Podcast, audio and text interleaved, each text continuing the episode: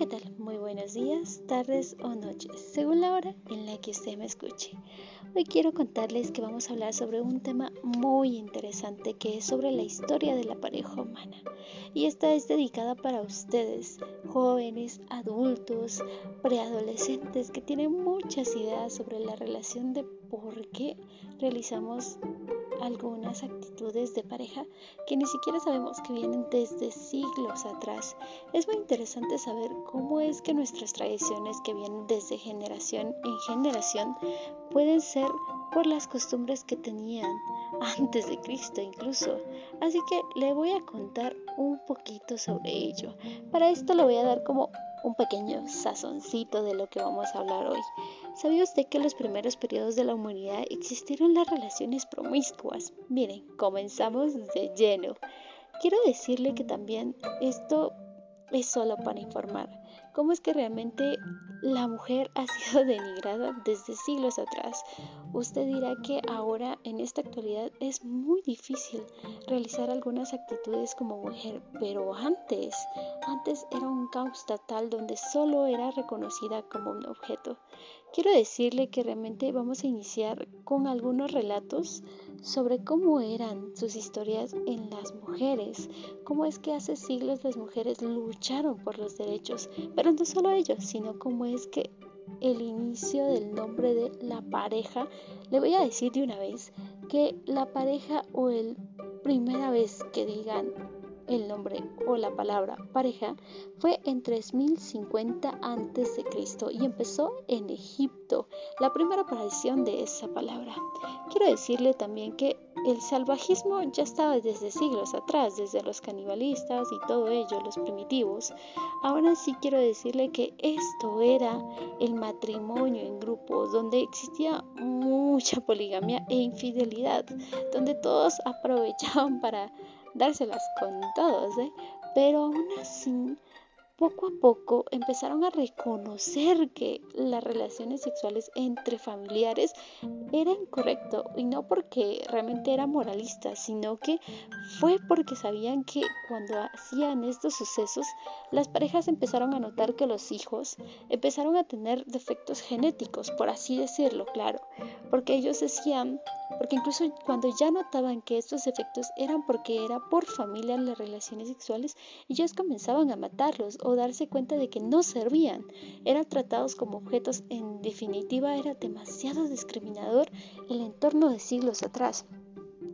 Algunas ideas que quiero decir es que, por ejemplo, en textos históricos, si usted quiere verlo así, en Génesis el hombre era imagen y semejanza de Dios, pero la mujer no, porque venía encarnada del hombre. Por ejemplo, en Grecia el matrimonio era una carga para el hombre, una responsabilidad. En el Corán era igualdad y obediencia, sin embargo, aún decían que la mujer tenía que ser la ama de casa y el hombre el que resguardaba la casa como la obligación, ¿no? como objetivo, como igualdad en sí y el Torán era un compromiso de valores. Aún así, no se preocupe, que esto no viene desde, desde que solo en un lugar, no, esto es de diferentes países.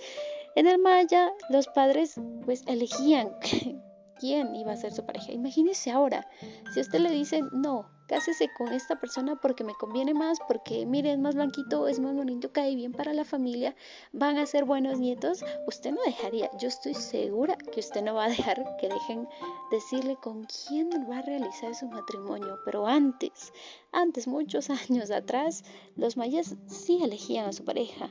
En China era la posición familiar, la mejor posición en donde ellos se puedan reproducir era lo mejor. Ellos seleccionaban a las mejores familias según para mejorar la cantidad económica y posición, porque era demasiado respeto en su actividad, en antigüedad.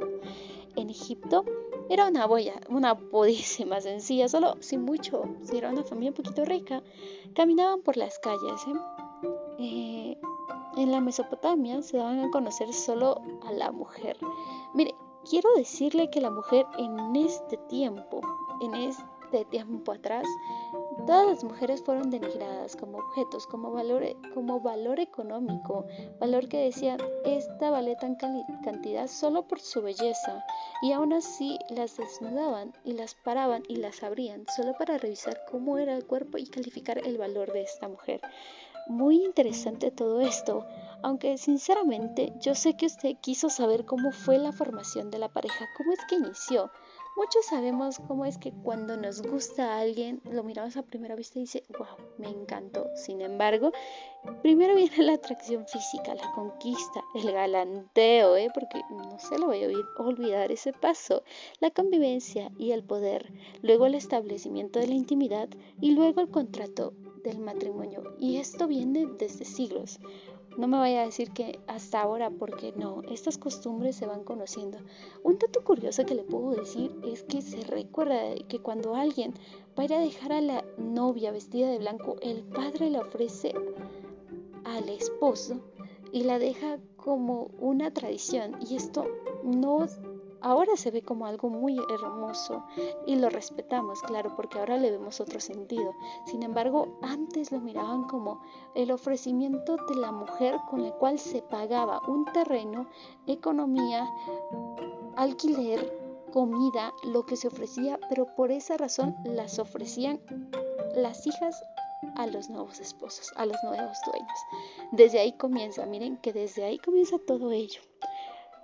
Como le había comentado, hay muchos sucesos en donde muchos países habían visto estos hallazgos, estas cosas en donde usted tenía desconocimiento y espero que estos minutitos le hayan servido para tener un poco de interés. Y si usted quiere saber más, puede solicitármelo, podemos hacer más podcasts en donde podemos comparar todo lo que ahora está en la actualidad y lo que realmente fue antes, en los siglos atrás.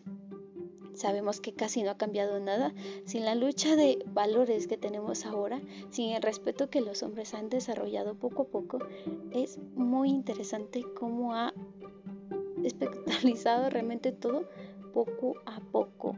Y la manera que todo fue funcionando durante estos años que esperamos a ver qué tal surgen las nuevas dinámicas de pareja porque Ahora sabemos que ya infidelidad sí existe, sí existía desde antes, pero ahora con la tecnología ha ayudado a cambiar la perspectiva de, la, de los engaños, de los matrimonios que ahora dicen, no, pues me engañó porque estaba chateando con alguien más.